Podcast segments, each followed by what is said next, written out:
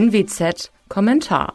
Also wenigstens hat diesmal der Bundestag gesprochen. Aber dieses Gesetz ist verheerend und das aus einem ganzen Strauß von Gründen. Zunächst werden Föderalismus und das Prinzip der Subsidiarität schwer beschädigt.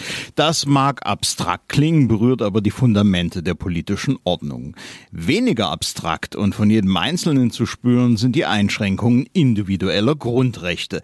Die Politik installiert die Pandemie als oberstes Gebot, dem sich alle alles und jeder unterzuordnen haben und hinter das Grundrechte in jedem Fall zurücktreten müssen. Dabei sind Orientierungswerte und Maßnahmen beschlossen worden, deren Beliebigkeit durch den Kuhhandel über sie offenkundig wird. Inzidenz 100, 165 oder vielleicht doch 200? Welcher Wert für welche Aktivität?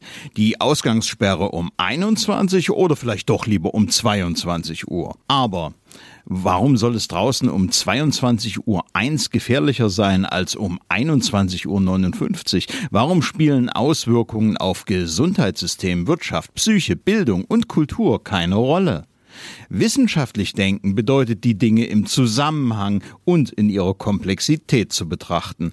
Das tut das Gesetz eben nicht. Überhaupt Ausgangssperren.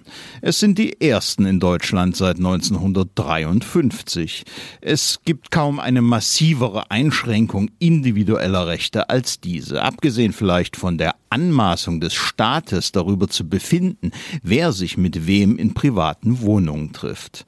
Das alles ist unverhältnismäßig und einer Demokratie so unwürdig, wie die Effektivität bei der Bekämpfung der Seuche fragwürdig ist. Da hilft nämlich letztlich nur Impfen. Die Kampagne kommt zwar endlich in Gang, aber eben mit der behäbigen Beschleunigung eines Schichtbusses. Die Verantwortung für diese Bummeltour liegt ironischerweise bei eben jenen, die jetzt ein Einsperrgesetz durch den Bundestag peitschen.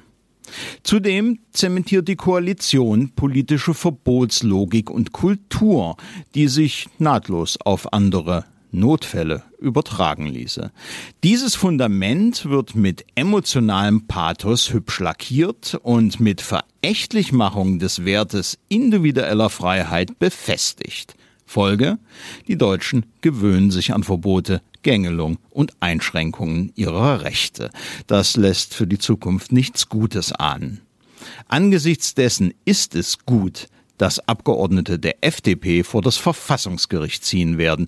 Es steht zu hoffen, dass es Richter in Deutschland gibt, denen die fehlende Verhältnismäßigkeit des Machwerks auffällt. Denn nicht die Freiheit muss sich rechtfertigen, sondern deren Einschränkung.